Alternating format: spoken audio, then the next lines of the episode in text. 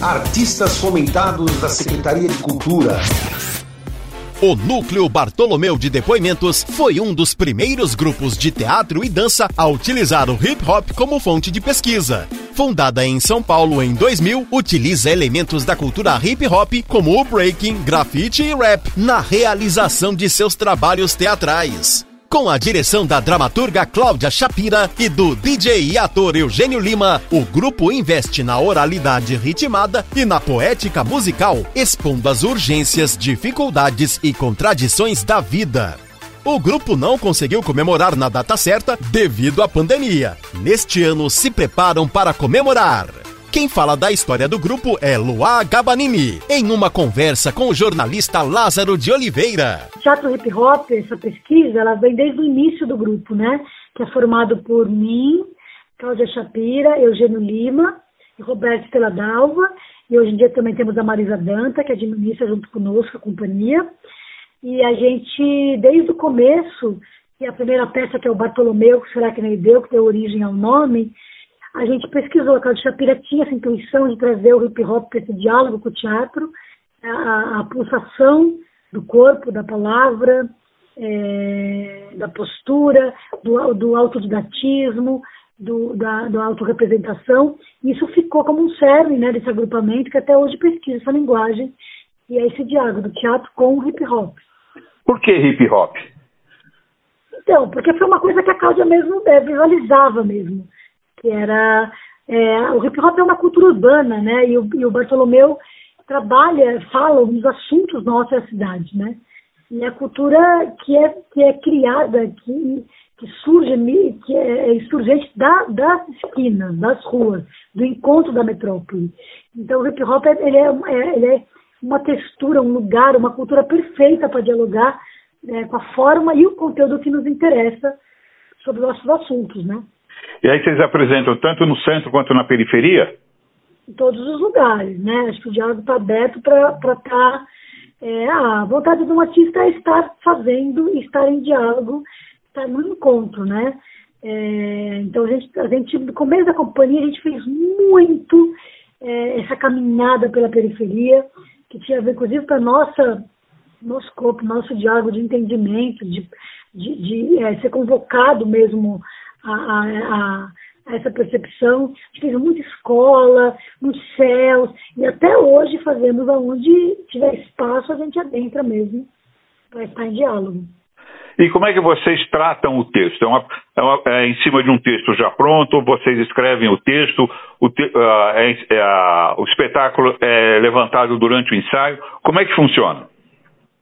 Olha, a gente tem a, o privilégio de ter uma autora viva, né? A Cláudia Shapira, hoje em dia, é a, é a dirige, né? E quase todos os nossos textos, a maioria é escrito por ela, mas tem textos também que vão ser impressos, inclusive nesse novo livro da Roberta, tem partes minha, tem inserções do Eugênio e de todos os aliados que já passaram com a gente, né? Que a gente sempre trabalha em processo muito colaborativo. Mas são dramaturgias realizadas em pesquisa durante os processos mesmo, né? Muitas adaptações de textos, clássicos, mas a gente sempre adapta, sempre dialoga com o tempo de agora, né? Sempre. E como é que o hip hop eh, casa com o teatro épico? Olha, é, é, ele, ele, vai casando, né? Ele vai se vai dialogando. Tem atritos, tem, é, inclusive isso é importante, né? Essa, essa fricção para que as coisas aconteçam, né? Ele, a gente vai, essa é a nossa pesquisa, inclusive, ver como é a forma, a forma é conteúdo e como ela vai se dando é, na ação, no tridimensional, né?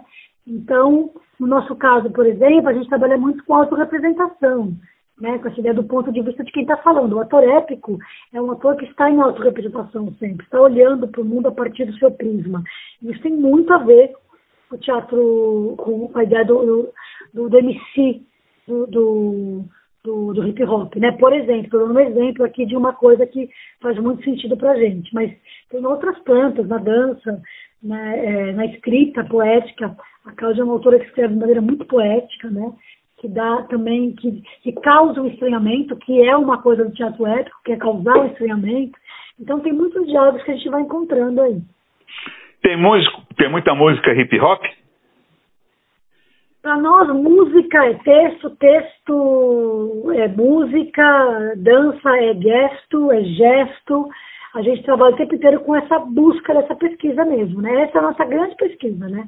Como estar em diálogo com essas pertinências, assim, dos assuntos que se levantam, junto a essas formas que, que, que, que, que, que dão contorno a esse tipo de pulsação que é viva, né? Por isso que eu falo do urbano e do hip hop, porque tem uma pulsação, um shuffle, que se chama na dança, né? Que, que traz uma vivência, tanto que é urbana, que é do encontro, que é do agrupamento dos corpos, como de uma pulsação de algo que está acontecendo nesse momento histórico, né? Certo. Agora, falando da, da, do hip hop, o texto é rimado como hip hop, não? Muito, é o que eu estou dizendo, é muito poético, né? A gente trabalha com a sensação muito poética.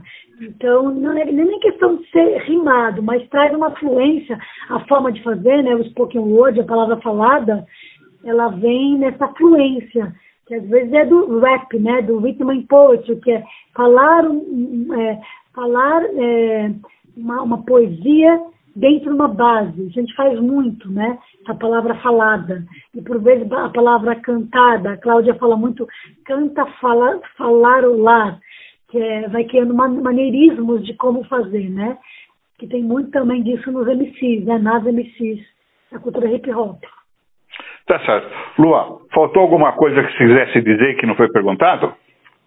Não, é, acho que é isso, né? E agradeço sempre a Lei do Fomento que pôde fomentar literalmente a nossa pesquisa nessas duas décadas, com tempo para poder pesquisar, é uma lei feita para pesquisa, e a gente teve esse privilégio de participar de, de, de várias é, edições e poder ter tempo de pesquisar, formular, organizar conteúdos, né?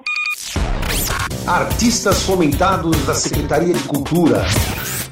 Este projeto foi realizado com o apoio da quinta edição do Programa Municipal de Fomento ao Serviço de Radiodifusão Comunitária para a cidade de São Paulo. Secretaria Municipal de Cultura.